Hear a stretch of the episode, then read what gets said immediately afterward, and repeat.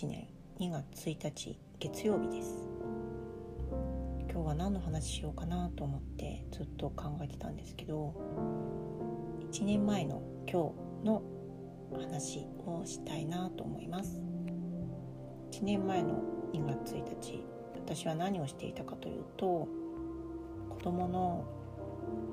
あるチャレンジの付き添いをしていました。まあ、これを言うとかる人は分かるんですけどあえてこう細かいことは言いません。で今日から4日間ぐらい2月の4日ぐらいまでずっと付き添いをしてたんですけれどもうんすっごく大変でした本当に心身ともにそばにいてフォローしてあげて言葉かけをもうすごく考えて何がベストかって本当に子供のことを考えてましたね。そこで得たことを今振り返って思うとまず一つは子供の成長が本当に感じられたんですよね。例えば、まあ、全部終わった時に私とお昼ご飯食べてた時にうちの子供が「ママずっと付き添ってくれてありがとう」って言ってくれたんですよね。12歳の子が自分から「ママありがとう」って一番頑張ってたのは子供自身なんですけどそのことよりも人に感謝できる身近な人に感謝できるっていうのがすごく私はジーンときて、まあ、この話するとママ友みんな泣くんですけど 私はなんかその場で泣けなくってなんか泣くっていうよりもいやーなんかすごいなこの子。私が12歳の頃こんなに大人だったかな。ただただ感動してましたね。すごいなって。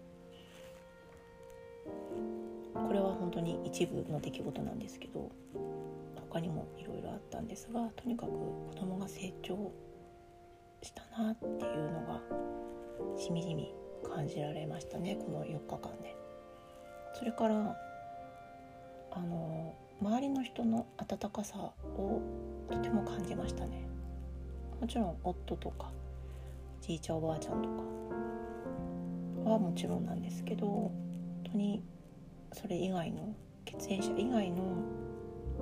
温かさ私のママ友大事な友達だったりその時お世話になってた方だったり子供がこのチャレンジでとてもお世話になった方とか本当に見守ってくださったり言葉かけ一つとってもとてもあったかいなってありがたいなって思うようなやり取りがたくさんあって私たち親子は本当に周りの人たちに助けてもらって今いるんだなっていうのをしみじみ感じましたね。本当に感謝でいっぱいですね。いつかお返ししたいなと思いますし返しもそうですが今度は私から他の人にまた恩送りっていうんですかね。それもできたらいいなって思ってます。そんな2月1日から4日間を過ごしてました去年ね。で今年もう1年経ったし忘れちゃったかなとか思い出さないだろうななんて思ってたら。やっぱり私はいろいろ思い出してきてそしたらやっぱり子供も思い出してあの時ああだったねとかこうだったねとかいろいろ2人で話してましたね。うん。またきっと毎年思い出してくのかなって思いますね。いろんなね細かいことはきっと忘れちゃうと思うんですけど。その時の感情だったりなんだろうな、うん、そういう気持ちは